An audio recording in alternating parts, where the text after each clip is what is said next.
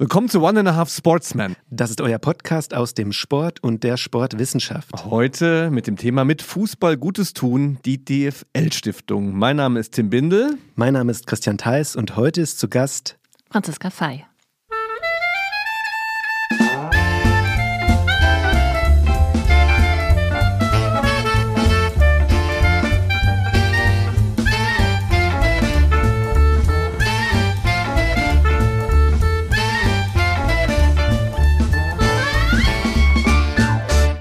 So, liebe Hörerinnen da draußen, endlich sind wir beim Thema Fußball angekommen nach 43 Episoden. Wir haben geschickt um Shift sozusagen und heute mit einer ganz besonderen Gästin. Franziska Fey ist bei uns heute. Sie ist seit dem 1. September 2020 Vorstandsvorsitzende der DFL-Stiftung, war vorher schon bei der DFL-Stiftung aktiv und seit 2020 in dieser neuen Position. Und äh, ganz besonders freue ich mich, dass Tim und ich heute ein Thema haben, mit dem wir sagen, mit Fußball, also mit einem Sport, Gutes tun. Ja, Tim. Ist, ist doch schön. Franziska, heute schon was Gutes getan. Ui, heute schon was Gutes ja. getan. Da geht's schon gleich los. Für mich habe ich was Gutes ja, getan, dann, dann indem ich hier von der Bushaltestelle hergelaufen bin und ein bisschen Sonne genossen habe. Das war schon mal sehr gut. Ähm, ich habe bestimmt mein Team hervorragend gelobt. Das mache ich, äh, mach ich gerne. Wahrscheinlich zu selten, aber ähm, ja, das habe ich getan. Und du hast schon mal sehr Gutes getan, indem du hier bei uns zu Gast bist. Also ich wollte vielleicht ganz kurz mal die, die Verquickung noch sagen, weil ich ja. äh, durfte im letzten Jahr ein Projekt äh, der DFL-Stiftung, nämlich Bundesliga bewegt, evaluieren. Vielleicht kommen wir noch drauf und da sind wir zusammengekommen. Aber es gibt noch ein paar andere Querverbindungen. Henning Hanisch war mal zu Gast. Franziska, den kennst du auch. Was ist dein Eindruck von diesem Menschen? Ja, wir haben gerade festgestellt, dass auf jeden Fall ein großer Mensch ist, der hier bestimmt besser äh, in den Raum gepasst hat an den Tisch als ich. Ähm, Henning Hanisch, ihr habt ihn, glaube ich, als Tausendsasser beschrieben. Ja. Ähm, so habe ich ihn auch erlebt. Also jemand, der inspirieren kann, der viele Ideen mitbringt, der um die Ecke denkt und damit äh, vielleicht auch mal Räume und Gedanken öffnet. Und deswegen macht es Spaß. Er ist auch im Beirat von einem mhm. Projekt, das wir hauptfördern, Lernort Stadion. Insofern gibt es auch da wiederum Berührungspunkte. Und ja, es macht Spaß, sich mit jemandem wie ihm auszutauschen. Ja, apropos Raum, wir müssen ja die kleinen, den kleinen Hint von Franziska noch mal kurz nach draußen erklären. Wir haben hier äh, Thema Körpergröße. Wir haben hier in unserem Podcast-Raum so ein paar Issues immer zu regeln mit den Stühlen, Tim. Ist immer wieder schön, ne? Was ist da ich los? ich hab's, ich hab's gesagt, als wir die eigentlich Stühle nicht. raus, ich hab, nee, als, als wir die Stühle rausgesucht haben, haben wir gesagt, die sind wahrscheinlich zu klein. Ja, und die sind wahrscheinlich zu klein. Ach, lasst uns trotzdem bestellen. Ja, sehen gut aus. Ja, genau. ja, also jetzt haben wir Jeder Stühle, wo wir, wo wir irgendwie noch vielleicht so, so Sitzkeile ähm, für Kinder vielleicht noch organisieren müssen. Man kann eure Tische niedriger machen. Ja, das. Ja, da, ah. so, so, eine Alexander der große Taktik. So, bin ich nicht drauf gekommen. ja. aber, aber, so bist du. Ne? So ist deine Arbeit. So bist du zur DFL-Stiftung ja. gekommen. Aber Was? apropos, lass mich noch den einen Punkt sagen, weil das haben wir irgendwie so gerade umschifft, bevor wir natürlich später in Medias Res kommen. DFL-Stiftung, also für alle da draußen und Franziska, ja, du darfst erklären. genau. Franziska, du darfst gerne auch gleich noch mal kurz ergänzen, so in aller Kürze für unseren Opener hier. Also die die die DFL-Stiftung ist eine gemeinnützige Stiftung, die sich äh, sozialen Projekten widmet. Wir müssen erstmal DFL, Entschuldigung, klären, oder? Als wäre das Ach so, ne? Was naja, ist das bitte. eigentlich? DFL reicht nicht DFB. Eigentlich? Was ist denn das L jetzt plötzlich? ja, genau. DFL steht äh, für Deutsche Fußballliga. Ihr hattet ja schon ja. gesagt, wir sind heute beim Fußball angekommen und äh, ist Mitglied äh, praktisch des DFB ausgegründet, aber um den Profibetrieb von Bundesliga und zweiter Bundesliga zu organisieren, zu vermarkten. Äh, und da geht es um die Herren, muss man vielleicht dazu sagen. 2008 gegründet, gegründet ja, DFL. Genau. Und äh, mit Sitz gar nicht weit so weg von uns hier, genau, Frankfurt am Main, korrekt, immer noch. Also die Stiftung. Die Stiftung, ja, ja die Stiftung. genau. In Frankfurt am Main und die Vorstandsvorsitzende haben wir heute hier zu Gast. Sehr schön. Was, was, was du noch erklären musst, ich habe mir, hab mir viele Fragen aufgeschrieben, aber die meisten gehen, ganz, gehen gar nicht in Richtung Sport, weil ähm, ist noch klar geworden, dass du neuere deutsche Literatur studiert hast, Italienisch und empirische Kulturwissenschaften mhm. in Tübingen und Bologna. Erste Frage, wie kommt man da zum Fußball? Vielleicht die, die zunächst und dann sprechen wir zehn Minuten über Literatur. Ach doch, ich will ähm, Dann ist die einfache zuerst. Wie kommt man zum Fußball? Äh, ja, liegt nicht so nahe, aber mich, ich habe mich auch erstmal nicht im Fußball umgeschaut. Ich habe äh, versucht, in Literatur und Kultur mein Zuhause zu finden und äh, im Literaturhaus, in einem Verlag, im Goethe-Institut äh, reingeschnuppert und geschaut, wo denn so mein Zuhause sein könnte und fand die Stiftungswelt besonders interessant, weil Stiftung oft für mich zumindest in der Erfahrung hieß, äh, man hat die Möglichkeit, in viele Themen äh, reinzuschauen, sich tiefer mit Themen zu befassen, dann aber auch meistens einen Hebel in der Hand, um Themen zu gestalten, zu bewegen. Nicht immer in ganz festen Systemen, sondern eigentlich mit relativ viel Freiheit. Und ähm, ich bin dann erst bei der Robert Bosch Stiftung gelandet und habe den Bereich Jugend und Demokratie mitgestaltet. Und da ging es um Zugänge. Also wie kommt man eigentlich, ich glaube, Zugänge ist auch wieder etwas, was uns dann noch äh, später beschäftigen wird, aber wie kommt man denn zum Beispiel an Jugendliche, die von sich aus sagen würden, oh, Politik ist nicht so mein Thema, interessiert mich nicht, hat nichts mit mir zu tun. Und da war ein Zugang das leere Stadion, der, der Ort Fußballstadion, weil der ein Türöffner ist und ein Zugang ist. Und so, über dieses, äh, über diesen ja, Zugang, über diesen ähm, ja, Weg, äh, wie kann man eigentlich zum Beispiel den Fußball nutzen, um andere Themen zu bewegen. Das war mein Einstieg und den habe ich dann fortgesetzt 2015 in der Stiftung und bin sehr glücklich, weil ich immer noch finde, dass der Fußball ein toller Hebel ist. Ja, schön. Äh, wir freuen uns dann auf den Medias Res-Teil, also auf unseren Teil, der in, in, an in das Thema geht. Aber so, Franziska, Stiftungsarbeit stelle ich mir schon auch irgendwie erfüllend vor, weil, also wie ich jetzt so als Außenstehender denke, wenn man in einer Stiftung arbeitet, man kriegt irgendwoher Geld und das kann man für gute Sachen ausgeben. Würdest du das auch so unterschreiben? Also so ganz pauschal, im, im ja. besten Fall ja. Das, man kriegt irgendwoher Geld, ist für manche Stiftungen gar nicht so einfach, ja. weil das System ja eigentlich äh, so funktioniert, dass man ein Vermögen anlegt und aus den Zinsen äh, möglichst agiert. Das ist heutzutage nicht so ganz einfach bei der Zinslage. Wir haben die schöne Situation, dass wir eben laufend auch Spenden aus dem Profifußball bekommen und damit arbeiten können. Und damit tatsächlich bestmöglich Gutes tun können. Also qua Satzung und qua Gemeinnützigkeit sind wir eben dazu verpflichtet, Gutes zu tun und ja, dem Gemeinwohl verpflichtet. Ich habe gelesen, ihr bekommt viel äh, Geld auch. Also das ist natürlich auch, ich freue mich für jeden, der Geld kriegt und das für Gutes ausgeben kann, aus ähm, Verstößen gegen das Lizenzverfahren der ersten und zweiten Liga. Ist das noch aktuell? Nein, das ist nicht äh, ausschließlich aktuell, weil wir das natürlich auch etwas schräg fänden, wenn wir uns jedes Mal freuen, wenn, ähm, wenn Strafgelder sozusagen an uns gehen. Mhm. Ähm, nein, wir haben mit äh, der DFL eine ja, eine, sagen wir mal, Vereinbarung, eine lose Vereinbarung, ähm, sodass wir uns verlassen können auf einen bestimmten Spendenfluss, der unabhängig auch ist von, wie hoch sind gerade die Strafgelder. Ähm, das gibt uns natürlich auch Sicherheit zu planen und den Projekten und Programmen, die wir unterstützen, auch eine langfristige Zusage geben zu können. Schön. Also das, das, das Thema, das für mich gerade so im Kopf so zusammenläuft, so zwischen Stiftungsarbeit, und Profifußball ist auch die Neven Subotic Stiftung. Da haben wir jetzt unwahrscheinlich viel mit zu tun. Und Literatur, genau, das hatte ich mich auch noch im Kopf. Oh ja. passt auch schön. Genau, genau. Äh, Literatur. Der hat ja auch ähm, gerade ein Buch veröffentlicht. Ja. Auch ganz spannend, wird ja immer wieder da vor, gerade Deutschlandfunk, äh, WDR und so weiter, äh, überall zugehört. Hast du das Buch gelesen oder bist du involviert? Weil da treffen ja auch so, so wirklich Welten aufeinander. Er scheint ja einer der wenigen zu sein, zumindest wie es dargestellt wird, der aus diesem Profifußball dann den Weg tatsächlich ins soziale Denken geschafft hat. Zumindest in dieser, äh, ich sag mal vielleicht Radikalität. Ja. Ne? Also es gibt sehr, sehr viele ähm, Profis, die sich auch engagieren, eigene mhm. Stiftungen gründen, aber er hat es natürlich auch schon während äh, seiner Karriere aktiv verfolgt und nochmal ähm, sich sehr st viel stärker involviert und mit Vorortbesuchen also sein Thema gefunden, als es vielleicht andere machen. Ich habe das Buch schon verschenkt, noch nicht selbst gelesen. ähm, ich habe aber ähm, beispielsweise auf dem letzten Stiftungstag war Neven Subotic auch da, hat nochmal ja. seine Stiftung vorgestellt. Wir kamen auch in Austausch, hat einen Film auch über seine Stiftungsarbeit gezeigt. Also ist mir schon vertraut und das Buch äh, ist noch auf meiner Liste. Ja.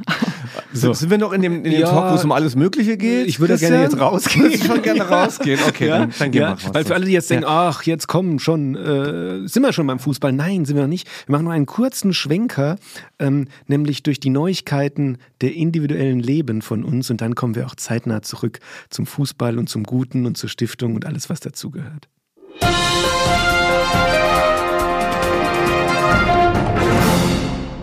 Und was gibt's Neues, Christian? Ja, ich finde es ja schon, grenzt ja schon fast an Unverschämtheit, dass du hier über Buchveröffentlichungen sprichst. Oh. ja, aber nicht meine erwähnst. stimmt, das ja? tut mir wirklich leid. Also, liebe HörerInnen da Gründe draußen. meine Christian Theis Stiftung. Cross-Promo.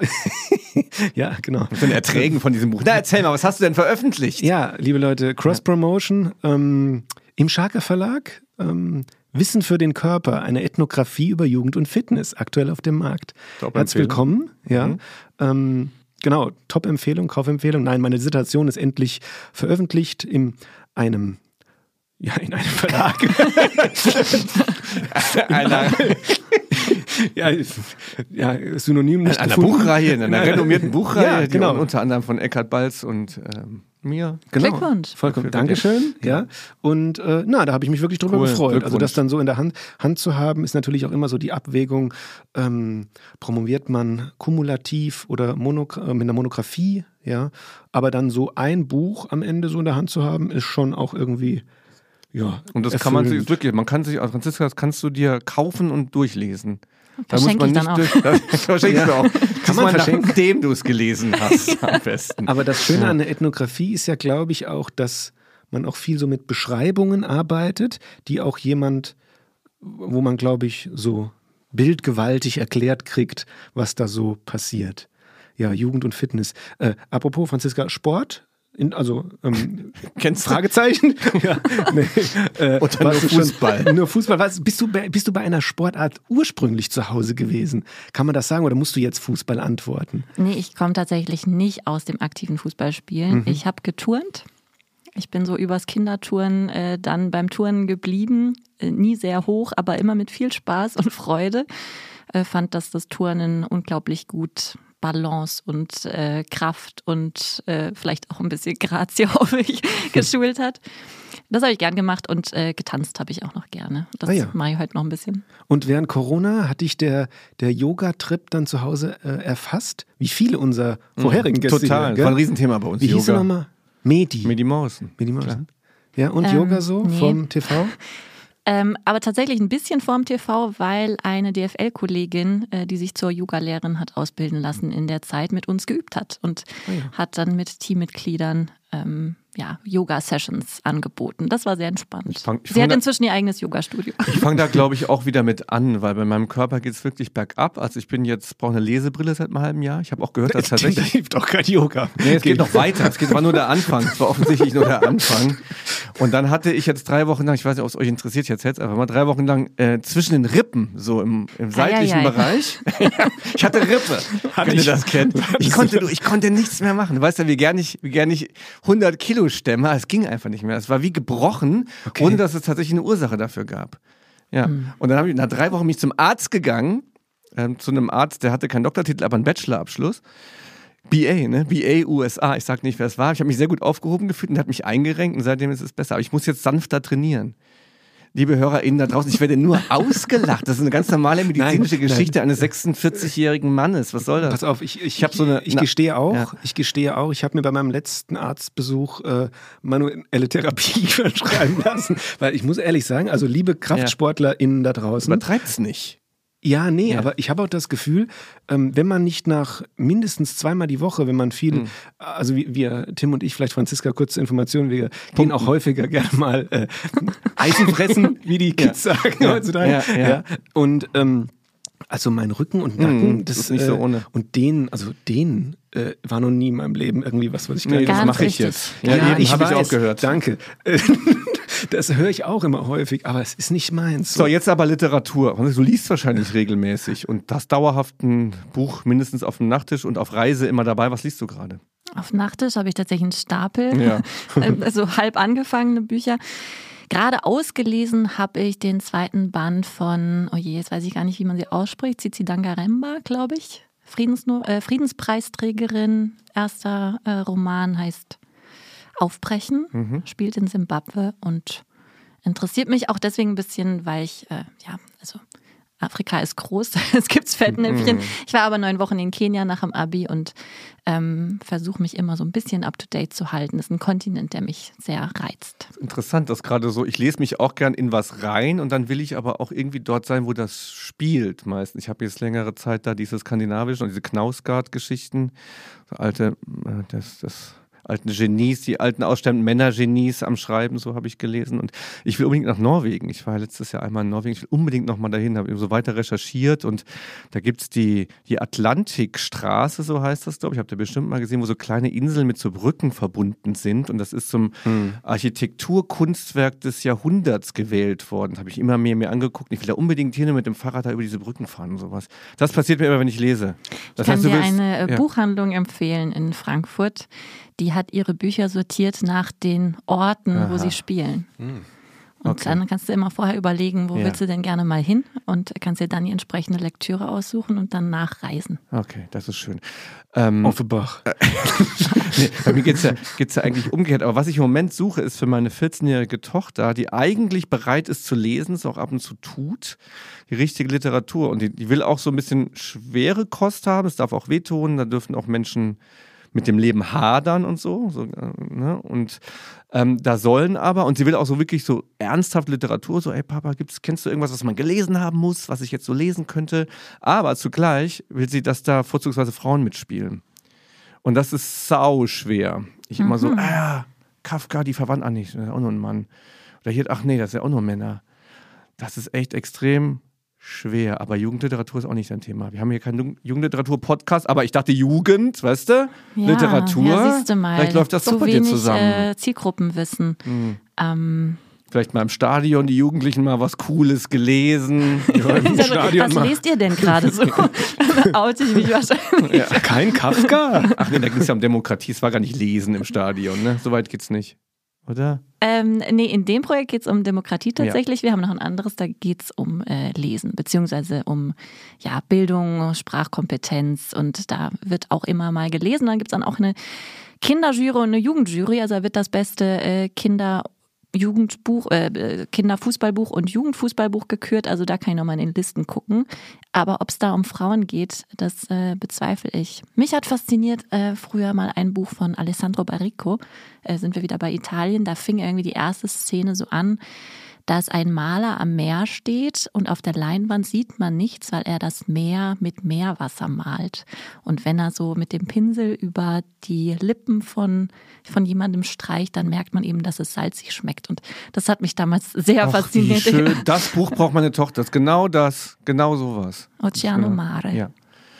Oh Gott, wie kommen wir da jetzt zum Fußball? Wie, jetzt zum Fußball. Wie, kann man, wie kann man denn da zum Fußball wiederkommen? Ich gucke gerade an euch vorbei auf dieses Hescher-Ball-Set im Hintergrund. Und so würde ich gerne den Übergang schaffen, weil letzte Episode ähm, hatten wir den René zu Gast gehabt. Hedis, also auch praktisch ein, ein Spiel mit Ball, aber mit dem Kopf. Und heute kommen wir vom Spiel mit dem Ball, mit dem Kopf zum Spiel mit dem Fuß, mit dem Ball. Manchmal, manchmal ja auch Kopf. Ja, ja. ja sucht euch aus. ja. Okay, ja, ähm, dann würde ich sagen, ähm, starten wir, äh, beziehungsweise wir gehen erstmal aus The News raus, dann haben wir noch eine kurze Transition, wo wir nochmal irgendwas loswerden können, bevor es dann gleich ernst wird. Und das war The News.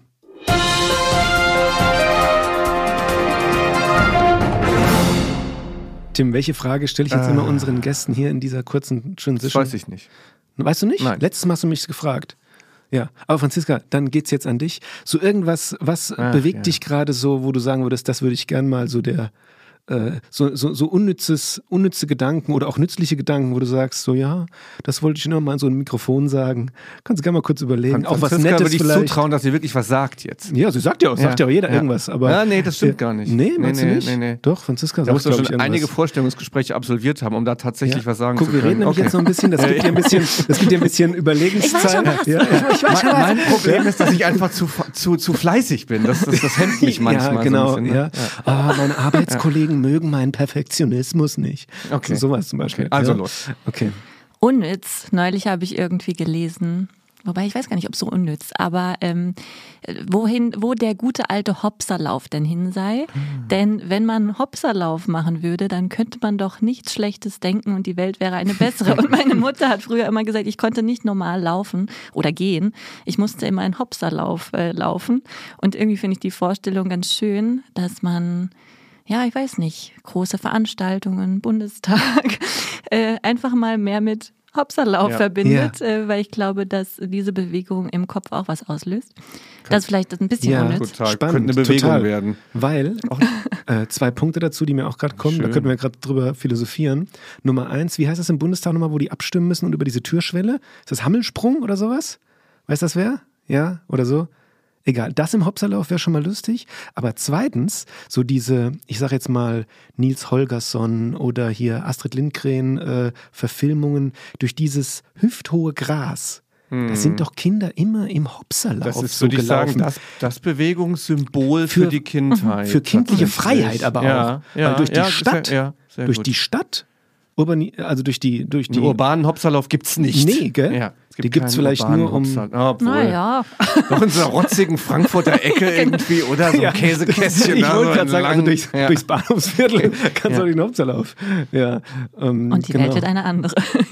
ja. Sehr schön. Ich mache das, ich habe es auch echt lang nicht mehr gemacht, glaube ich, Hopserlauf. Ja. Ja, manche Kinder können, die haben ja mit dieser, Hopserlauf ist ja gekreuzte Koordination, sagt man ja so, gell? Linkes Bein hoch, also wenn du linkes Knie hochziehst, müsste der theoretisch der, der rechte Arm nach oben gehen. Und ein Fehlerbild des Hopserlaufs ist, ja, linker Das ist aber ein sehr, sehr akademisches Hopserlauf. Das muss aus der Seele kommen, der Hopserlauf. Ja, aber das ist, da gehören schon auch eine gewisse motorische Befähigung. Oh, sehr akademischer Hopserlauf. ja, okay, schneiden ja, wir. Westlich-industrieller Hopserlaufangang. Ja, wo gibt es denn, ja. welche Kinder laufen heute noch durch hüfthohes Gras? Ja? Auf dem Land wohnt ja auch kaum noch jemand. Mhm, also ich nicht. Was ist hüfthoch in der Stadt? Weiß nicht. Dreck. Der Feinstaub. genau. Probleme. Ja, okay, nein, spannend, ja. äh, Franziska. Danke für den Input. Ja, guck, so könnten wir auch mal eine schickt, Episode füllen. Schickt uns da draußen eure kleinen Hopserlauf-Reels mhm. auf Instagram und gewinnt Christian Theis Dissertation. Original unterschrieben von mir. ja, das stimmt. ja, genau. Und die okay. können dann weiter verschenken. Ja. ja Und sie zu lesen. ja. ja. Oh, das haben wir schön zusammengefasst. Jetzt können wir wirklich anfangen. Genau. Okay, wir, ja, wir gehen voll rein. Wir gehen in Medias Res und unsere Episode heißt heute Mit Fußball Gutes tun, die DFL-Stiftung. Und zu Gast ist heute Franziska Fey.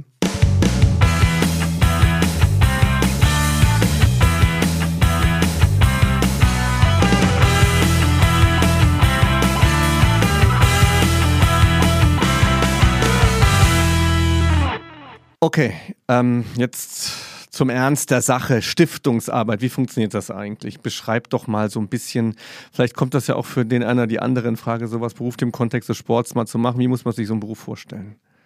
Ja, ich glaube, es ist tatsächlich gar nicht so bekannt, äh, Stiftungsarbeit. Zumindest stellen wir das öfter fest, dass wir schon auch erklären müssen, was ist eine Stiftung.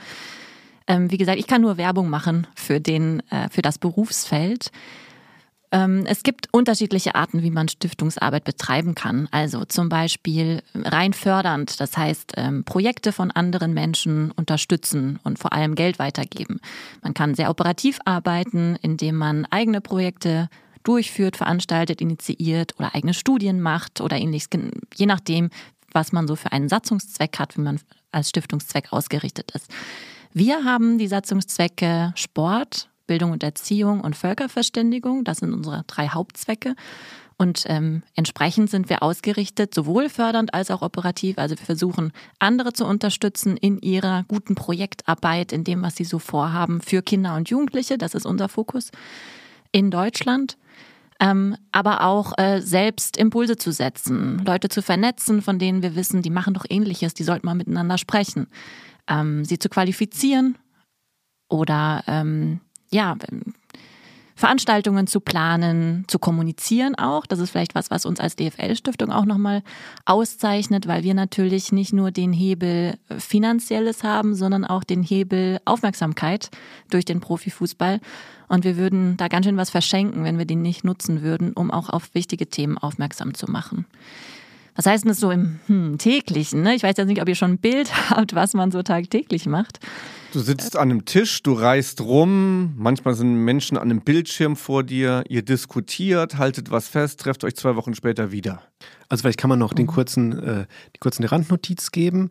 Äh, nach meinen Informationen hat die DFL-Stiftung aktuell 15 Mitarbeiter oder mhm. Mitarbeitende, ja. Mhm, ja. Und ähm, genau, neben vor irgendwelchen Bildschirmen sitzen, wie Tim gerade gesagt hat, magst du vielleicht mal so einen ja gerne auch vielleicht ein Aushängeprojekt oder woran arbeitet ihr gerade, sodass man ein bisschen mehr einen Griff dran kriegt, was so äh, Everyday Business ist?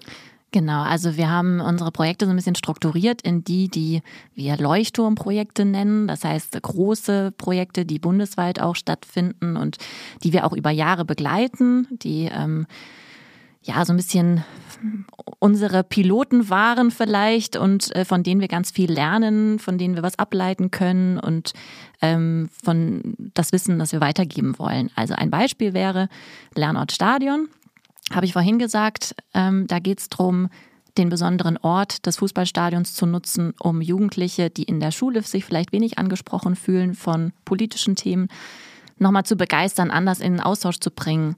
Wir verlegen also Workshops für Schulklassen in der Regel an inzwischen 25 Standorten in ganz Deutschland ins Stadion. Und äh, dort sind dann Referentinnen und Referenten, die mit den Jugendlichen arbeiten, ihnen zuhören, ihre Themen ernst nehmen, Themen setzen, in Gruppenarbeit agieren etc. Unsere Rolle dabei ist, einerseits die einzelnen Standorte, die das machen, zu finanzieren, zu unterstützen, sie aber auch da zu vernetzen, ähm, ihnen neue Impulse zu geben und zu schauen, wie kann man das Ganze weiterentwickeln und immer die Überschrift Wirkung, wie kann man Wirkung vergrößern. Eine kurze Nachfrage dazu, die du hast eben gesagt, ähm, einmal ähm, eure wie hast du es genannt, Zielperspektiven oder die Sport, Völkerverständigung und was war das mittlere? Satzungszwecke. Satzungszwecke. Bildung und Erziehung. Genau, ja. okay. Die sind ja jetzt grundsätzlich gar nicht mal, zumindest so wie sie dastehen, auf eine Sportart gemünzt. Mhm, richtig, Trotzdem ja. ist es ja so, dass ihr DFL-Stiftung heißt. Welche Rolle oder welche Fokussierung erfährt denn der Fußball bei euch? Also der Fußball ist erstmal so unser Background, ne? also der uns die Möglichkeiten gibt zu agieren. Das habe ich gesagt, es gibt einerseits den finanziellen Aspekt, aber auch so die, die Plattform und natürlich auch die Partnerschaft mit äh, 36 Clubs, die unsere natürlichsten Partner sind und die nochmal Themen dann an ihre Standorte bringen können, die sie äh, verbreiten können, die sie pushen, durchführen, gestalten können. Dann geht es. Erhoffen sich diese Vereine dadurch Nachwuchs? Kann man das so sagen? Sollen Jugendliche auch zum Fußball, ähm, ja, wie sagt man, zum Fußball motiviert werden? In Richtung Fußball? Also in Richtung Fußball treiben oder in Richtung Fan werden, beides wäre ja möglich. Und ähm, Beides wären, glaube ich, schöne Nebeneffekte. Es ist aber nicht äh, das Hauptziel. Also es geht nicht darum, wir als Stiftung haben nicht die Absicht, äh, den Nachwuchs zu generieren für die Vereine und auch nicht äh, die Absicht, äh, eine Marketingorganisation, also auch gar nicht die Erlaubnis, sozusagen eine Marketingorganisation oder eine Imageorganisation für den Fußball zu sein. Mhm wenn wir mit dem, was wir tun, dafür sorgen, dass äh, der Fußball seiner Verantwortung noch besser gerecht wird und damit auch ein positives Bild ähm, beim Menschen erzeugt oder entsteht, dann ist das ein super, äh, super Effekt. Wenn es halt ganz aufmerksam äh, zugehört und mir Notizen gemacht. Ähm, ich, ich, arbeite gerade mit einer Kollegin an einem sportpädagogischen Lehrbuch. Das haben wir den Untertitel genannt: Zugänge, Inszenierungen, Wirkungen. Einen davon mhm. hast du eben genannt, Wirkung. Man könnte ja auch auf Zugang fokussieren, macht ihr ja auch. Also mhm. es geht euch auch darum, möglichst viele Kinder in Bewegung äh, zu bringen. An so einem Projekt war ich ja evaluativ äh, beteiligt. Nochmal zu dem, zu dem Punkt Wirkung. Der ist uns ja allen sehr wichtig. Manchmal ist man in der Wissenschaft sehr, sehr skeptisch. Oh, wie kann das funktionieren und so mhm. weiter. Vielleicht mal so deine ganz persönlichen ähm, Ideen. Was hättest, was wäre denn so deine Lieblingswirkung? Was wünschst du dir in, in der Gesellschaft? Wo würdest du es gerne, wo würdest du gerne Wirkung sehen? Also wir haben uns als Stiftung eine Überschrift äh, gegeben, die so das Stichwort Potenzialentfaltung äh, junger Menschen in sich trägt. Also, dass letztlich alle jungen Menschen in Deutschland die Chance haben sollen, sich zu entfalten. Mhm. Wir glauben dran, dass, äh, oder das steckt auch in diesem Bild drin, ne, dass in den jungen Menschen schon ganz viel vorhanden ist und dass es eigentlich nur so ein bisschen, ja, Anleitung, Unterstützung, vielleicht Sprunghilfe, die passenden Sprungbretter braucht, um möglichst weit zu kommen. Ähm, das wäre so die, die beste Wirkung, die dann entsprechend bei, ähm, ja, vielleicht über den Bewegungsaspekt ähm, bedeutet, eine ganzheitliche Entwicklung zu unterstützen. Mhm ähm, eine Persönlichkeit zu entwickeln, ein guter, ähm, selbstbewusster Teil der Gesellschaft zu werden, die insgesamt auch eine solidarische, vielfältige ist. Also diese Zukunftsvision stecken drin und das muss man natürlich dann runterbrechen auf äh, die einzelnen Möglichkeiten, die man in den Programmen hat. Und das versuchen wir. Also ich, wir wissen auch, dass das Thema Wirkungsmessung und mhm. Wirkungsanalyse ein riesiges ist. Gleichzeitig äh, sprechen wir oft ähm, eher von Wirkungsorientierung, ne, dass mhm. wir zumindest uns die richtigen Fragen zu einem, zum Projektbeginn stellen und auch zwischendurch um zu schauen, okay, was, was wollen wir denn erreichen? Ähm, wie müssen wir entsprechend das Programm anlegen, dass das Wirkpotenzial möglichst hoch ist? Mhm. Ähm, und dann möglichst genau auch rausfinden oder ähm, dranbleiben, naja, sich kritisch fragen, passt es denn so? Mhm. Ähm, kommt das raus, was wir wollten? Kommt vielleicht was ganz anderes raus, was auch spannend ist? Oder kommt was raus, was, äh, was so uns noch nicht äh, reicht und dem Anspruch genügt? Ich, ich finde das einfach gerade so spannend. Also ich kann mal ganz, ganz kurz mal in dieses Projekt Bundesliga bewegt mal reinschauen, damit man ja. sich ähm, als Zuhörerin auch mal vorstellen kann, was passiert. Also es geht ja nicht zwingend um die ta klassische Talententdeckung, sondern die großen, starken äh, Fußballvereine, die sind ja mittlerweile so Sozialakteure in ihren Städten. Ne, wir hatten ja auch viele Sozialraumorientierung, also Netzwerke zu schaffen mit Kitas, Grundschulen etc., um tatsächlich das Ziel zu verfolgen, erstmal, und jetzt will ich nochmal den anderen Begriff ins Spiel bringen, Zugang zu schaffen. Also ob das ein SC Freiburg da beispielsweise oder Werder Bremen mithelfen kann in ihren Städten, vor allem vielleicht in sogenannten Brennpunkten ähm, Kinder zum Sport zu bewegen, ist, glaube ich, eine der zentralen Fragen, die bei dem Projekt eine Rolle gespielt hat. Und jetzt haben wir den mittleren Begriff so Inszenierungen. Und da würde ich dich auch gerne nochmal so nachfragen, inwiefern ihr auch immer so ähm, im Blick habt, wie man das eigentlich erreichen kann, diese Wirkung. Ich, ich würde jetzt einfach mal vorwegnehmen und sagen, der Sport alleine, der Fußball alleine wird das nicht können, sondern es kommt auf die Inszenierung an. Wie macht ein Verein das? Wie machen die Leute das, um, um Kinder äh, mitmachen zu lassen? Wie, wie, inwiefern könnt ihr, da ihr ja keine Schulen seid oder ähnlich, auf diese Inszenierung achten? Ja, indem wir gute Leute engagieren, wie dich, Ach ja, die uns nein, qualifizieren. Ja. nein, aber vielleicht nochmal, vielleicht ähm, nochmal, ja, Bundesliga bewegt ist äh, gerade ein sehr spannendes Programm oder ein Ansatz, wir sagen fast eher eine Bewegung mhm. manchmal, mhm. Ähm, die wir mit unterstützen. Ihr hattet äh, ja Henning Hanisch hier schon zu Gast, der Sport vernetzt äh, vorgestellt hat. Das heißt, Bundesliga bewegt ist auch eine Art vielleicht Übersetzung des Ganzen, Weiterführung oder Pendant im Profifußball, ähm, kann man sagen, dieser, dieser Vernetzungsidee, um ähm, im Sozialraum ja, Bewegung zu ermöglichen und Zugänge zu schaffen. Ähm, und äh, Werder Bremen und SC Freiburg sind Mitinitiatoren. Ähm, wir haben das zusammen äh, gestartet und haben äh, gleich ganz viele Clubs überzeugen können, dass das eine gute Sache ist und äh, sie mit an Bord sind und tatsächlich diese Verantwortung übernehmen können. Aber äh, gleichzeitig gab es ganz viele Fragen. Okay, was heißt denn das mhm. jetzt?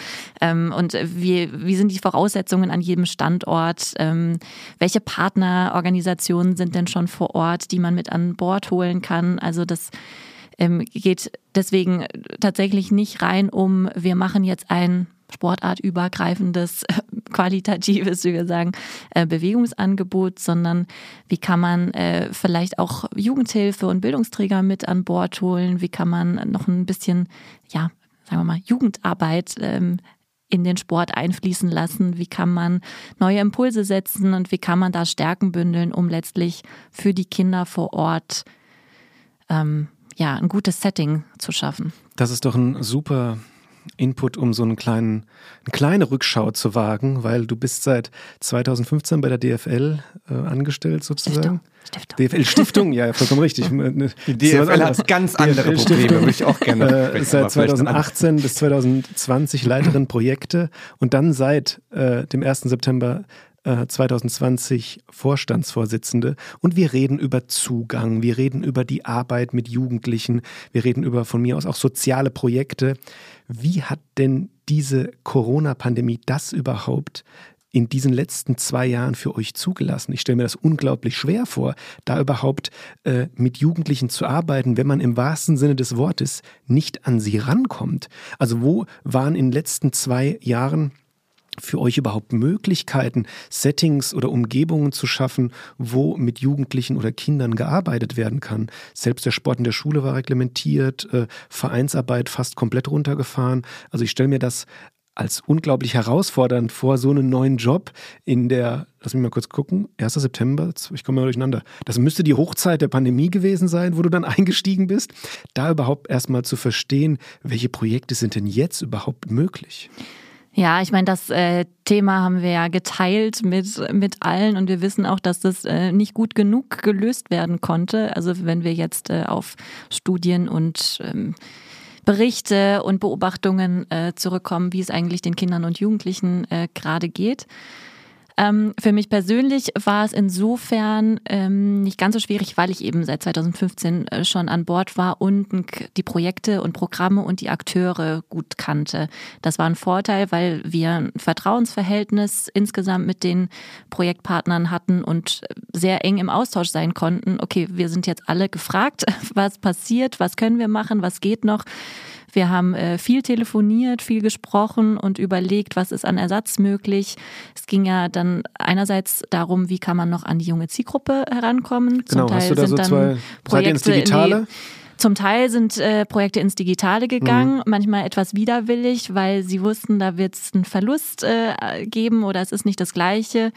Ähm, zum Teil sind Projekte an Schule oder haben versucht, an Schule zu gehen, obwohl sie sonst im außerschulischen Bereich tätig sind und das eigentlich auch sehr schätzen, weil alles, was äh, irgendwie in Schule ist, ist dann doch auch eher mal Schule. Ähm, es ging aber dann zum Teil auch äh, darum, wie die Honorarkräfte eigentlich ähm, auch ja diese Zeit gut überstehen können. Ne? Also wir haben dann auch als Stiftung überlegt, was können wir an Konzeptionsarbeit in der Zeit finanzieren, damit die Leute nicht ihre Jobs verlieren, wenn sie nicht Workshops mit Jugendlichen machen können. Also es hatte viele Ebenen. Wir mussten natürlich auch äh, als Stiftung äh, schauen. Ich habe gesagt, wir werden finanziert aus dem Profifußball. Der Profifußball hatte auch das Thema, dass er plötzlich auf Null ähm, oder im Stillstand war und nicht wusste, wie es weitergehen könnte. Das heißt, es waren auf, auf ganz vielen Ebenen Fragezeichen. Jetzt versuchen wir natürlich, oder wir versuchen seit, ähm, seit es wieder besser geht, vor allem wieder näher an die Jugendlichen ranzukommen und haben nochmal stark das Thema Jugendpartizipation in den Fokus gestellt. Also äh, Jugendliche zu beteiligen und sie zu hören, weil sich ungefähr zwei Drittel der Jugendlichen in der Pandemie überhaupt nicht gehört gefühlt hat. Und das ist ähm, bis hin zu ja, Demokratiefragen natürlich was Heikles ähm, haben Jugendpartizipationsprojekte aufgelegt, ähm, haben wieder ja, Feriencamps, haben unsere Projektpartner gestartet, also geguckt, wie können sie wieder in Aktion kommen, wie können sie wieder arbeiten. Mhm.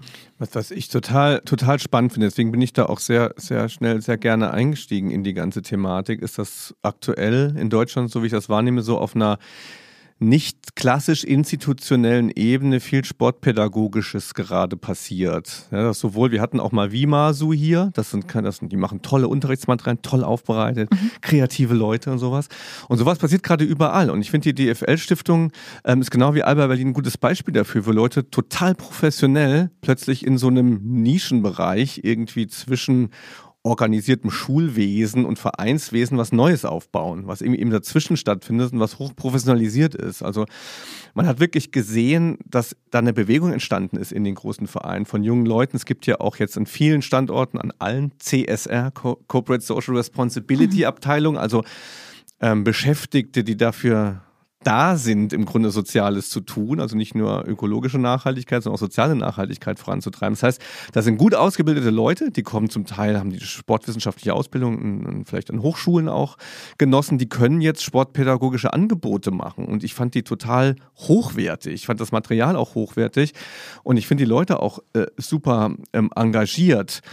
Ähm, das, das mal vorneweg, also da, da passiert total viel. Und jetzt aus diesem Potenzial heraus vielleicht ein paar ähm, Punkte, wo man, wo man so in die Konzeption geht und mal kritisch vielleicht sich, sich nochmal hinterfragen muss, ob du das so teilst. Also ein Thema, ähm, das ja da auch identifizierbar war, ist ähm, so ein Jungs-Mädchen-Gefälle auch bei Bundesliga bewegt beispielsweise, mhm. was jetzt nochmal so die klassische Thematik Fußball-Jungen so aufführt. Vielleicht kannst du da kurz Stellung nehmen. Kann, kann die, die DFL-Stiftung diesem besonderen ähm, Problem begegnen? Es sind ja auch nur die Herrenmannschaften in der DFL engagiert, du hast es ja selber erwähnt.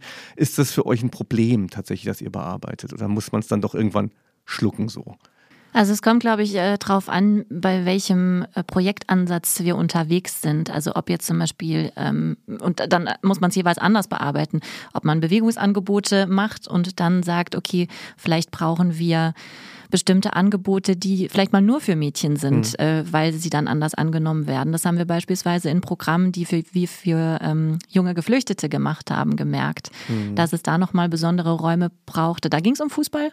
Ähm, und da haben viele junge Frauen auch das Thema Fußball gerne angenommen, aber eher nur, wenn sie unter sich waren. Hm. Ähm, also da muss man sich nochmal so Folgefragen stellen. Ne? Wie kann man, ähm, wenn man die Zielgruppe erreichen will, und das wollen wir grundsätzlich, wir wollen uns nicht nur an äh, Jungs richten, ähm, wie kann man dann nachjustieren oder welche, welche Fragen muss man sich stellen oder muss man vielleicht die Zielgruppe befragen? Hm. Ja, und, und am Ende, vielleicht das noch, am Ende hängt man dann doch am großen Profifußball dran wahrscheinlich, weil Beobachtungen, die noch nicht empirisch erhärtet sind, die ich führe, sind die, ähm, in vielen großen Städten, Köln ist ein Beispiel dafür, es, es nimmt der Anteil der Kids zu, die Paris Saint-Germain-Trikots tragen. Und der Anteil derer, die erster FC Köln-Trikots haben, nimmt ab. Und ich weiß nicht, wie das beim ersten FC Nürnberg, äh, bei Ingolstadt äh, oder anderen Vereinen ist. Ich habe die Befürchtung, dass die deutsche Fußballliga ganz schön kämpfen muss, um jungen Menschen den deutschen Fußball als eine Marke auch weiterhin präsentieren zu können. Was Meinst soll ich dazu sagen? Habe ich recht? Meinst du nicht, in London läuft jemand ich? im Kräuter führt? Äh, Nein. Äh. Die Premier League ist, glaube ich, im Moment das riesige Problem der DFL, oder? Als wir wollen nicht zu tief in die, in die DFL rein, aber ich glaube, äh, um noch auf den Sozialraum zurückzukommen, man braucht ja die Kids, die Bock auf ihren Verein haben vor Ort. Oder geht es auch ohne? Mm, auch da, mm, ich glaube, man, man braucht nicht nur die Kids, die Bock auf den Verein haben, um sie zu kriegen. Mhm. Also es kommt ganz drauf an, was man, äh, was noch locken kann.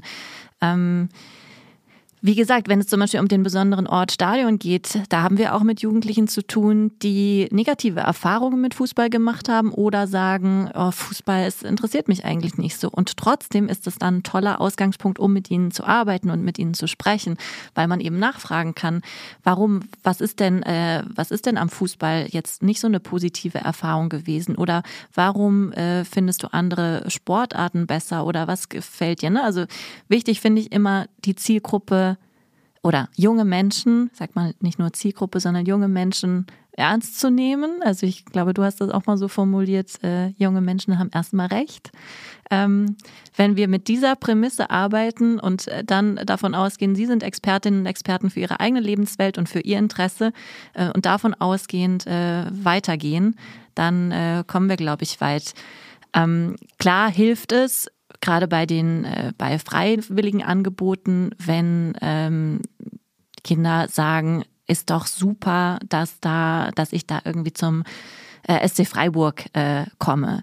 Aber die Erfahrung machen schon äh, die Vereine oft noch, dass wenn sie in ihrer in ihren Trikots oder in ihren Hoodies äh, gebrandet mhm. als Profiklubs irgendwo aufschlagen, dann ist das ein Highlight. Oder selbst die Maskottchen ehrlicherweise sind zum Teil sehr geliebt. Mhm, ja. ich bin ein großer Maskottchen-Fan. Äh, Habt ihr eins? Ja. Nee, nee, nee, ich weiß, das ist auf einer absurden Veranstaltung von einem Turnverein. Da gab es ah, zwei. Da hat mich sehr, ähm, sehr schockiert. Ich habe ganz spannend zugehört. Ich glaube aber so als ZuhörerInnen, wir haben jetzt viel so über den Workflow, über das Projekt äh, aufbauen von praktisch unserer Erwachsenenseite gesprochen, von oben. Mich würde nochmal interessieren, weil ich glaube, so würde man die Arbeit der DFL-Stiftung nochmal besser greifen können. Ich glaube, das ist gerade nochmal ein Punkt, den wir zum Abschluss unseres wissenschaftlichen Teils nochmal aufgreifen können.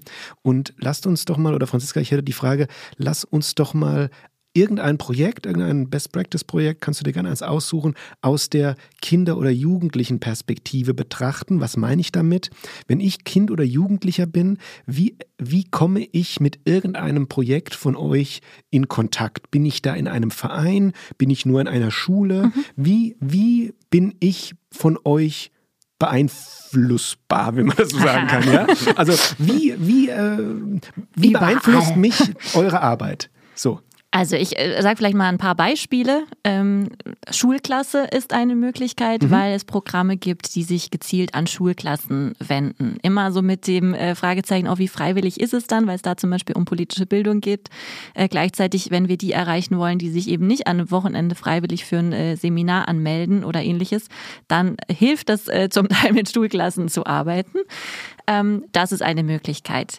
Kita, das heißt, kurz Rückfrage, ja. ich bin in einer Schulklasse und was passiert dann? Dann kommt irgendwer von der DFL-Stiftung? Nein, da kommt das Maskottchen vom VfL ja. Wolfsburg rein. ja, also als genau, Beispiel, die gehen was durch passiert? alle Schulklassen. so, tschüss. ja. Wen haben wir denn da? Ja, zum Beispiel. Ja. Nee, tatsächlich arbeiten wir ja mit ähm, Trägern, Partnern, die jeweils lokal aktiv mhm, sind, zusammen. Okay. Mhm. Das heißt, mit uns äh, ganz direkt kommen die Kinder und Jugendlichen in der Regel nicht in Kontakt, wenn wir nicht Projektbesuche machen.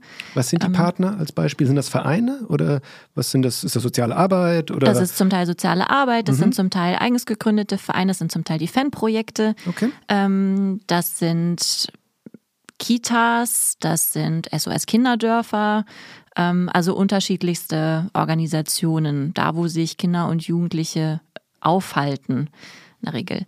In der Kita kann es äh, sein, dass wir, ähm, wir haben jetzt gerade Qualitätskriterien mit der Deutschen Sportjugend zusammen entwickelt für Bewegungskitas, weil wir sagten, da gibt es auch noch Potenzial. Wo, wo sind denn eigentlich Kinder ähm, und äh, wo muss ein bewegterer Alltag stattfinden und was heißt denn ein guter bewegter Alltag beispielsweise?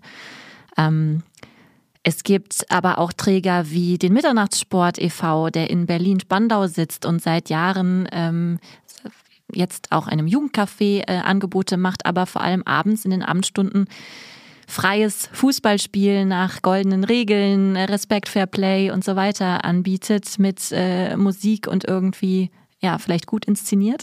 Also dann auf dem Freiplatz zum Beispiel völlig informell? In der Halle, in der Regel. In der Halle, in der okay. Halle. Mhm. Ähm, ab 21 Uhr beispielsweise, freitagsabends ähm, und dann ist die Halle offen. Es gibt eine sozialpädagogische Betreuung, aber es gibt vor allem die Möglichkeit, da einen ah, ja. coolen Abend zu haben. So Open Gym-like, so jeder kann kommen ohne Anmeldung. Ist das, ist das so frei dann auch? Das ist, äh, genau, das ist frei. Zum mhm. Teil musste es mit Anmeldung gemacht werden, wenn der Run irgendwie zu groß war, mhm. aber eigentlich soll der Charakter genau ja, sein. Äh, mhm. Niedrigschwelligkeit. Die, die, interessanten, die interessanten Angebote oder die, die schönsten Ergänzungen im Sozialraum, die waren häufig auch so im Kontext soziale Arbeit, informeller Sport zu sehen, fand ich so. Mhm. Und ich würde gerne nochmal so mein Lieblingsproblem mal ganz kurz skizzieren, mhm, mittlerweile ich so auf den Punkt bringen kann. Vor allem ganz kurz skizzieren. ja, mache ich ganz kurz. Es gibt zu wenig, es gibt zu wenig Räume ähm, für schlechtes Sporttreiben.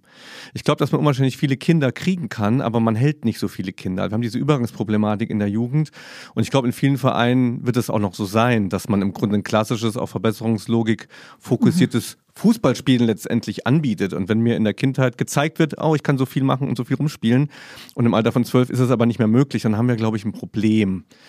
Und wir haben auch ganz wenig Drop-In. Also wer es mit ähm, 13 nicht geschafft hat, zum Sportverein zu gehen, der kommt da nicht mehr rein. Also die Verbesserungslogik ist zu stark. Was können wir da machen? Kann die DFL da helfen? Kurzer Projektpitch. Ihr müsst in der Jugendphase sowas einführen wie ein Zweig, dass da dauerhaft gespielt werden darf zum Beispiel oder dass andere Angebote gibt. Aber dafür fehlt das Geld, schätze ich mal, weil im Ehrenamt will es keiner machen. Liebe DFL-Stiftung, was können wir tun? Also wir haben jetzt Ende Januar äh, als kleinen Beitrag eine Projektausschreibung gestartet, äh, die heißt Mitbewegen. Er läuft noch bis Ende März. Da können sich Projekte bewerben, die genau für das Thema vielleicht spannende Lösungen haben mhm. und die wir zumindest mit bis zu 10.000 Euro unterstützen können, ähm, die Jugendliche am besten beteiligen sollen. Das ist unsere Maßgabe ähm, bei der Ideenfindung. Was würde euch denn interessieren? Ne? Wie muss es denn sein? Wie muss denn jetzt so ein Bewegungsangebot sein, liebe Jugendlichen, damit ihr bleibt oder damit es spannend ist? Ähm, und wir haben suchen parallel auch eine Jugendjury, die letztlich über die äh, ja, die Projekte, die eingereicht werden, entscheidet. Das ich versuche meinen Neffen da unterzubringen übrigens. Ja, ja, ja, ja, Ich muss einzuschleusen. dann, dann höre ich mal nicht auf den Namen, dann können nee. wir ganz neutral bewerten. An anderen, an anderen okay. Nachnamen. Du wirst sie nicht erkennen, ja. Genau, also ähm, natürlich, wir versuchen uns dem Thema anzunähern. Wir können das jetzt nicht total flächendeckend und äh, mit ganz großen Lösungen ähm, angehen, aber das, diese, solche Projektausschreibungen sind eben einmal ein, ein modellhaftes Instrument, wo wir eine Art Seismograph vielleicht auch abbilden können und suchen können, oh, wo sind denn schlaue Ideen und welche davon könnte man aufgreifen, könnte man bekannter machen, könnte man skalieren. Ähm, und versuchen dann natürlich auch wieder die Expertise der Jugendlichen selbst mit einzubeziehen. Ja, da möchte ich auch mal kurz meine, meinen Input kurz noch pitchen, ähm, weil wir hatten das Thema hier schon häufiger, dass es so im Alter, aus meinem Heimatbasketballverein gibt es, gab es immer mittwochsabends eine Gruppe, die hieß sich, die hieß Alte Herren Schrägstrich Zocken. Und irgendwann waren diese alte Herren Schrägstrich Zocken Gruppe mehr 15-, 16-Jährige, die einfach nur ein bisschen Basketball zocken wollten, mhm. als alte Herren. Ja, und äh, großes Beispiel ist für mich, dass das im Leben häufig so weitergeht, ist eigentlich das ganze Thema AHS. Also wenn wir hier an die Uni gucken, wie viele Hochschulsport also allgemeiner Hochschulsport, ja, allgemeiner Hochschulsport. Wie viele gehen hier einfach dienstags und donnerstags in die Halle, um zu zocken, um Basketball zu zocken, ohne irgendwie dann letztendlich auf Hochschulmeisterschaften zu fahren? Also eine 9 und danach irgendeine Zahl in Prozent, also ein paar 90 Prozent sind das ganz, ganz sicherlich, ja. Ähm, und das Argument des Leistungssports ist ja immer so, ähm, ja, wenn wir das zu früh anbieten, dieses reine Zocke, dieses reine zocken, dass dann Potenziale für eine Leistungssportlerinnenbiografie verloren gehen. Also wenn man mit 13, 14, wenn man auf einem guten Weg ist, dann nur noch anfängt zu zocken und irgendwie nicht mehr zu trainieren, so sind zumindest die Argumente, dass dann ähm, ja, dass dann Leist potenzielle LeistungssportlerInnen irgendwie äh, verloren gehen. Einfach mal so in den Raum gestellt, ja, aber mhm. das finde ich auch eine ganz spannende Perspektive, diese, diese verschiedenen Lebensentwicklungen, Thema Sport einfach nur um, ja, ich finde übrigens Spielen, ja, Basketball spielen und Basketball zocken, zocken umschreibt es viel besser. Also sie sind nicht synonym, diese Worte, finde ich. So, oder, oder auch Bolzen. So. Bei Zocken steht, steckt Unsinn mit drin. Nee, das, da steckt oder? so ein bisschen frei, also informeller Freiheitsgedanke so. Mhm. Ja, also du gehst ja auch nicht auf den Bolzplatz, um Fußball zu spielen, oder? Man geht kicken oder so. Ist das noch so? Oder ist es eher so ein. Ist das eher, die 2000er, oh die 2000er wollen ihre Vokabeln zurück. Ich entschuldige mich für alle, wo ich, wenn ich, ich jetzt hab outgedatet ich habe. Ich habe nicht gezockt. Ich habe nicht gezockt. Das war in meiner Kindheit ein Begriff, der, der nicht viel für das, was ich nee? getan habe. Nee? Nee. Hast du gezockt? Irgendwas gezockt, Franziska? Was du zocken? Ist eher was ein Jungsmäßiges also, Ding ja, auch wahrscheinlich.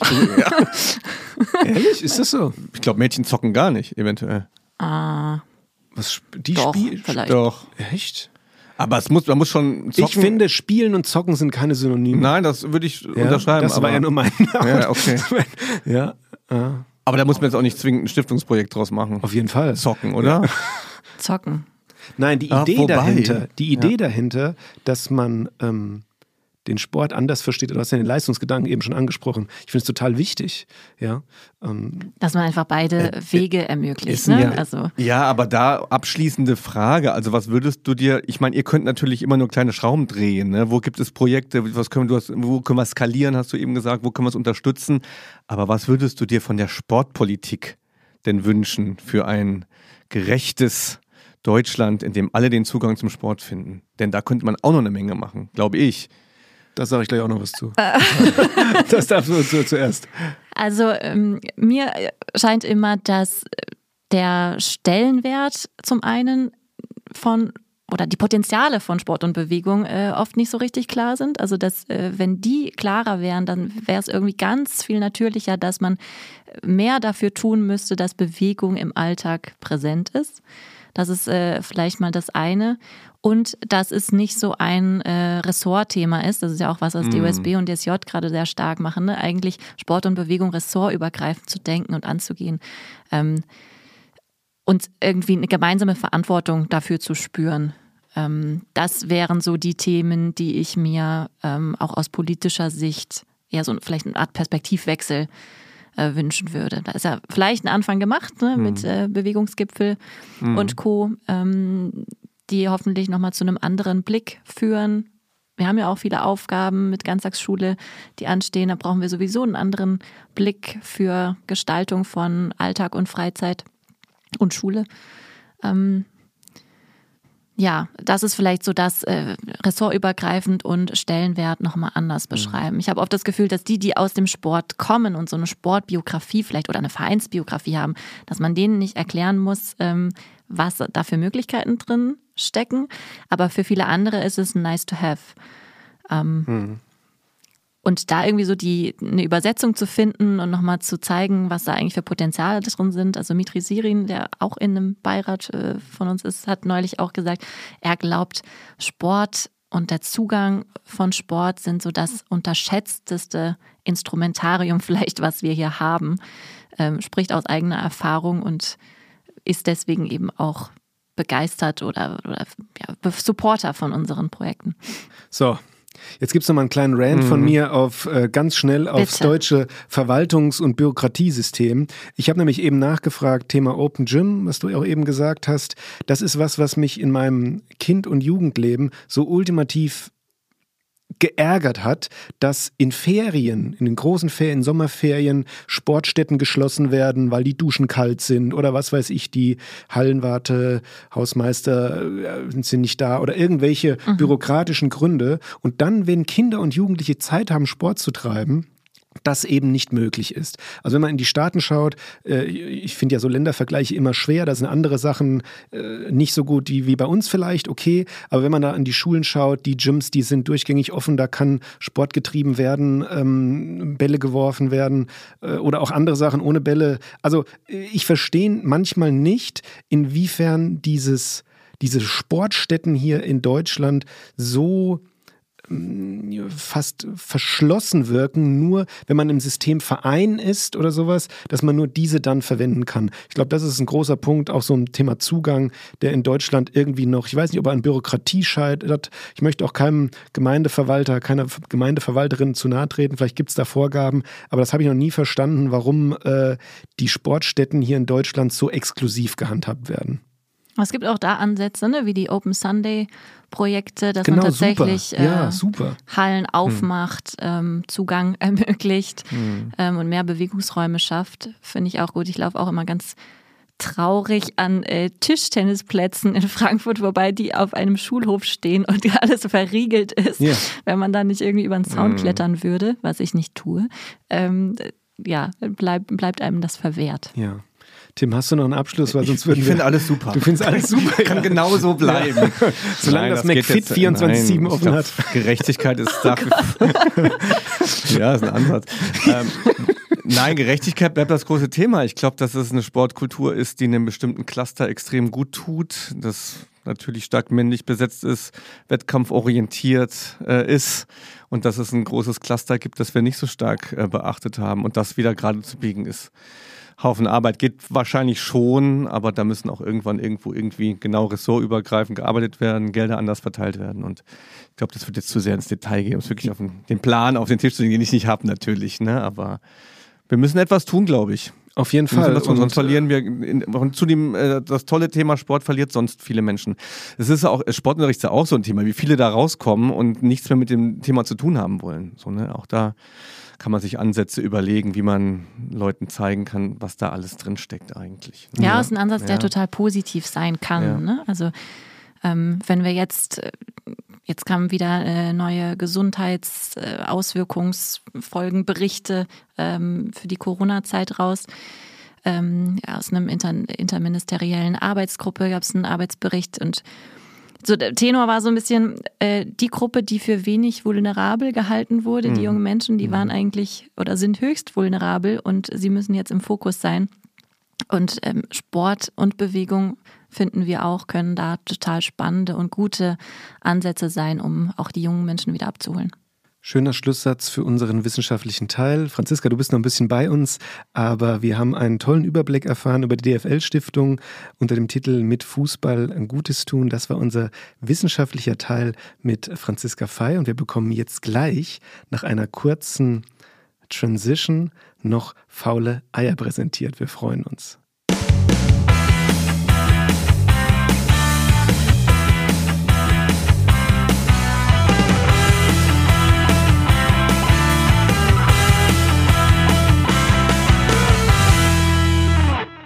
So, und weiter geht's. Ich bin noch lange noch nicht fertig. Ich wollte gerade sagen, oh Gott, oh Gott, das, wir nennen das ja immer den Ah, ich Nachklang. ärgere mich dann Ach so, auch immer so, ai, ja. Weil ich Aber, total aber wenn man wichtig Tim finde. Bindel jetzt von der Leine lässt, dann Eine wir, Sache, eine Sache. Eine ganz kleine Sache. Ich finde, man muss Sport und Bewegung voneinander trennen, damit nicht beides in einem Gesundheitskontext argumentiert wird. Gesundheit ist wichtig, dafür ist Bewegung da. Sport ist wichtig und der hat viele andere Dinge, die ich wes wesentlicher finde als Gesundheit. Dann muss man Kindheit und Jugend voneinander trennen, weil die auch nicht gleiche Bedürfnisse und gleiche Herangehensweise haben. Das, das wird häufig alles in einen Topf geworfen. Kinder, Jugendliche, Sport, Gesundheit, Tschüss, Projekte, fertig. Das funktioniert so nicht. So, ja, lass mal mal ähm, so als kann auch Anmerkung keiner mehr. so, fangt was damit an Ja, da draußen. Ja, genau. Nachzulesen Nee, in. ah, Genau, richtig. überall. Bindel 2023. Kann ein Transkriptband mal rausgeben. Nehmen Sie nicht im Transkriptband, sondern also ein Transkript. Ach so. Ne, ne, Mhm. Naja, gut, oh, hat man nicht so verstanden. Alles klar. Nee, auch Ähm, nachzulesen. Ich wurde ja von euch da irgendwie auch mal interviewt. Ne? Habe ich das, glaube ich, ähnlich aber auch gesagt. DFL-Stiftung interviewt Tim Bindel. Gibt es irgendwo im Auf Internet. unserer ne? Website. Genau. DFL Stiftung. Ihr habt euch schon gegenseitig interviewt. Wir Ja, arbeiten zusammen. ich weiß nicht, ob das schon klar geworden ist, aber wir arbeiten zusammen. Wunderbar. Und wir gucken mal, wie gut ihr zusammenarbeitet und ob äh, Tim Bindel, ich bin ja praktisch unvorbelastet, wenn man so möchte, und ob Tim Bindel Facts zur DFL-Stiftung äh, oder alles, was Franziska uns gleich präsentieren kann, äh, in richtig oder falsch einsortieren kann. Denn wir kümmern uns jetzt um das faule Ei. Ja, Tim, eigentlich musst du jetzt am Anfang immer mich kurz unterbrechen und sagen, ja, was ist das überhaupt? Was ist eigentlich das faule Ei? Erkläre ich aber immer, ne? Das gab's doch auch mal, hier hat Nick Götz als mal bei Zimmerfrei immer so ganz schnell irgendwie erklärt, wie irgendwas ging. Kennt ihr das noch, Zimmerfrei? Zimmerfrei kennen Ja, wir ja, noch. hat immer auch ganz schnell irgendwas, ganz schnell was erklärt. Ne? Auf jeden Fall beim faulen Ei ist es so, dass der Gast oder die Gästin äh, fünf Aussagen äh, mitgebracht hat, die äh, wir vielleicht kennen könnten aus dem Podcast, aus der Episode. Und eine dieser Aussagen ist falsch und das ist das falsche Ei. Die wird nicht kenntlich gemacht von der Gästin oder dem Gast, sondern die müssen wir beide in dem Falle herausfinden, indem uns alle fünf Eier gezeigt werden und eins ist eben faul. Wir müssen sie aber auch nicht kennen aus der Episode. Das Nee. hat nur letztes Ab- Mal. Also Ach so. können auch völlig Ach, stimmt, neu es sein, können gell? völlig, aber- können völlig neu sein. Aber es können jetzt nicht, dürfen jetzt nicht irgendwelche Sachen so aus der Literatur sein. Ach so, nee. Sind? Nee. Sind sie im DFL, sind sie im DFL-Stiftungsbezug? Ja. Dann Ja, dann wir freuen uns. Ja. Bitte los geht's, Franziska. Und ich sag erstmal alle und dann fangt Ja. ihr an zu rätseln. Mach das, mach das schön unauffällig. Wir dürfen da nicht irgendwie drauf kommen. Genau, so. Du kannst Gut. immer so vorbereiten, so eins und weiter. So, weißt du? Eins. Genau, Man kann da viel falsch machen. Falsche Betonung oder, Ja, oh Gott, genau. bei diesen Gesellschaftsspielen immer so, äh. Ja, kannst du bitte nochmal die Regelkarte rausholen? Die Also. DFL-Stiftung hieß bei ihrer Gründung Bundesliga-Stiftung. Zwei. In der DFL-Stiftung arbeiten zu zwei Drittel Frauen. Drei. Im Themenfeld Spitzensport werden Nachwuchsfußballer der Leistungszentren in ihrer Persönlichkeitsentwicklung gestärkt. Vier. Bisher hat die DFL-Stiftung mehr als 37 Millionen Euro für Projekte zur Verfügung gestellt. Und fünf.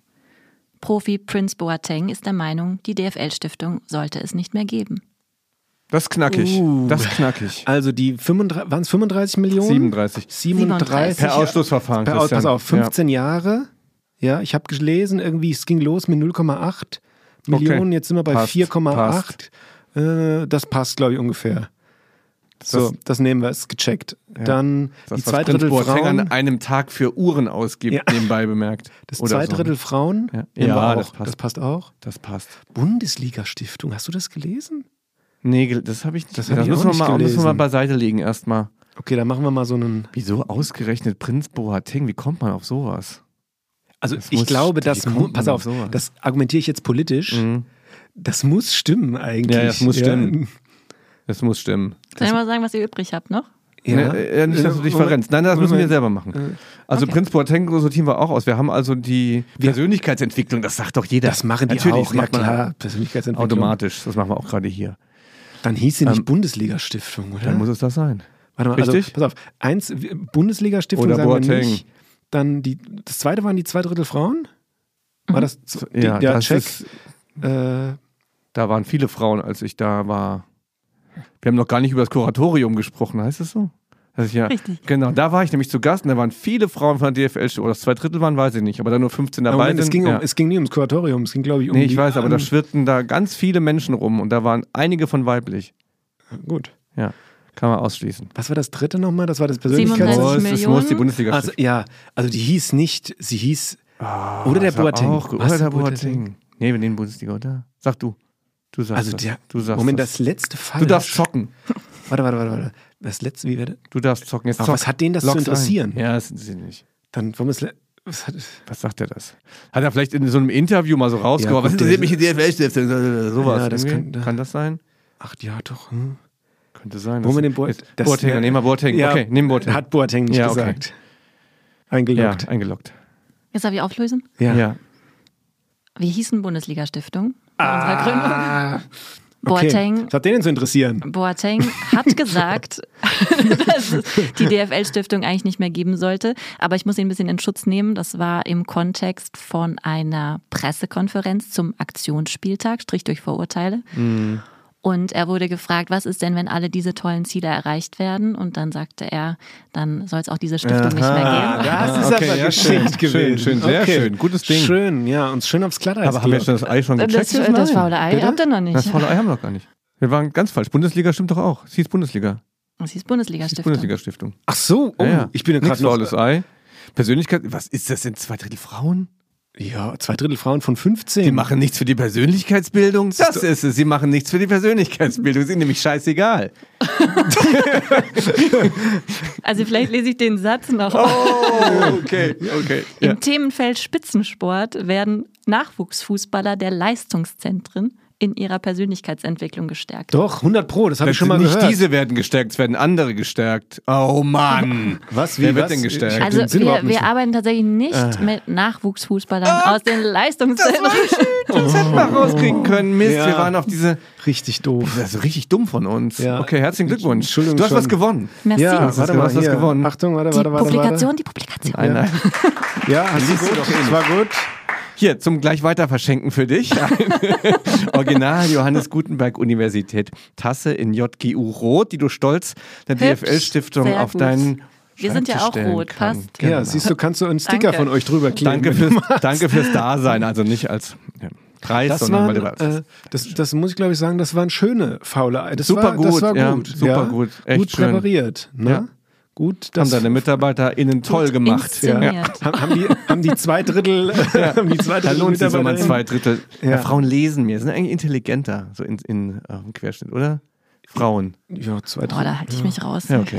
Ja, wir gehen Sehr dumme Bemerkungen zum Ende, aber es war echt schlau so zwischendurch, fand Nee, ich. es War, toll. schon, ja. So zwischendurch. Ab und an ist mal was Schlaues aufge, aufge ähm, Das muss man im Seminar könnten. Studierende noch mal so rausarbeiten, was so die schlauen Sachen jetzt waren in diesem Podcast. Ja, und die schlauste war jetzt der Jingle zum faulen Ei. Ja, Franziska. Und äh, am, Anf äh, am Anfang, guck jetzt, ich bin schon völlig durch nach den faulen Eiern. Äh, am Ende sage ich immer so, ja, wie war es für dich? Alles gut? Alles gut, alles gut. Ja. Spannend. Ähm, Was denkst du, wie lange haben wir aufgenommen? Das, man vergisst so die Zeit. Aber ich habe es ja hier vor mir. Wie viel haben wir? eine Stunde? Ja, fast Stunde zehn. Oha, das ist ein langer. Mist. Zu lang. Können wir das rausschneiden? Ja, ich habe übrigens auch schon ein blaues Handgelenk, weil ich äh, Tim Bindel immer meine Uhr. Man, man muss Das erklären, so- ja. äh, ich äh, hau immer so auf mein Handgelenk, wenn ich Ja. äh, sage, hier Zeit. Aber das ist schon immer, es geht schnell rum, gell? Aber trotzdem bleibt immer so dieser schale Beigeschmack des Nicht-Gesagten am Ende, oder? Und da sind noch so viele Dinge, Die Franziska. Lücke. Ja. Mut zur Lücke, meinst du? Mhm. Story of my life. Ich habe ich hab, ich hab jetzt Lust, mit Meerwasser ein Bild zu malen. Wer macht noch mit? Ist noch jemand dabei? Ja, Moment, aber das habe ich ja anders verstanden. So. Das, das Bildmalen ist gar nicht Warte das, was es ausmacht. Dann musst du dir mit dem Pinsel noch über die äh, Lippen fahren. Ja, dann oder? machen wir Ich glaube, das. ich muss den Anfang nochmal lesen. Aber ja, es, äh, es hat nach Salz geschmeckt. So Ja. war es irgendwie. Ja. Apropos Salz, Leute. Ja, Ne? So ein irgendwas trinken jetzt. trinken wir gut. Ja. Genau. Knabbern. Schön dass, ihr, schön, dass ihr zugehört habt. Ja. Und danke, äh, Franziska, dass du bei uns warst. Äh, Ja, vielen Dank War für eine die große Einladung. Freude Ähm, und macht ganz unser Programm meinerseits. komplett. Ja, wir hatten heute ein spannendes Thema, äh, vielleicht für den einen oder anderen endlich mal äh, ums Thema Fußball oder sag mal, im ja weiteren. gar nicht Ja, um ich wollte ja, gerade sagen, gar also nicht eigentlich war es Fußball, jetzt. ich ja. wollte gerade sagen, Hey, was ist denn dein Verein, Franziska? Was ist denn dein Anreize. Verein, Ah. Franziska, eigentlich? Was ist denn dein Verein? Mein Verein. darfst du das sagen? Darfst du Oh sagen? nein, das darfst du nicht. Ne? Also äh, Mitglied bin ich nirgendwo. okay. Aber das so. Ja, Dein Verein eigentlich. Wir reden, wir reden viel zu selten über Fußball, Christian. Ich hab Du und ich. Hä? Nee, also. Ich fange mal wieder an. Weißt du, es gibt ein paar Dinge, die ich beim Fußball nicht mag. Vielleicht kann ich die hier auch mal loswerden. Ich mag das nicht, wenn es irgendwie der Ball im Aus ist und der Gegenspieler dem anderen den nicht in die Hand gibt, sondern noch so wegwirft. Das sind so Momente, da schalte ich immer aus. Das mag ich überhaupt Ja, nicht. weißt du warum? Das würde ich so als Basketballer würde ich Das so einfach ich. geregelt kriegen. Auch diese Ja. ganzen Rumgeliege da nach so einem Popelfoul. Warum stoppen wir nicht die Zeit beim Fußball endlich mal?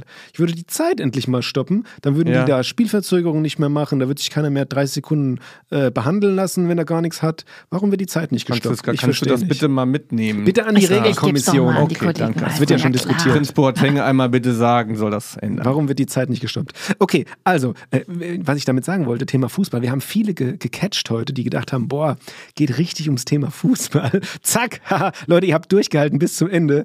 Und äh, so viel Fußball gab es heute gar nicht. es Aber- gab aber eine fußballbezogene Stiftungsarbeit. Wir haben gezeigt, dass der Fußball mehr kann, als man denkt. Darum ging es ja. Denn Aber Fußball hallo. kann Gutes Ja. tun. Genau, der Fußball kann Und Gutes tut tun. es. Der tut es auch und unsere Episode hieß äh, mit Fußball Gutes tun, die DFL-Stiftung.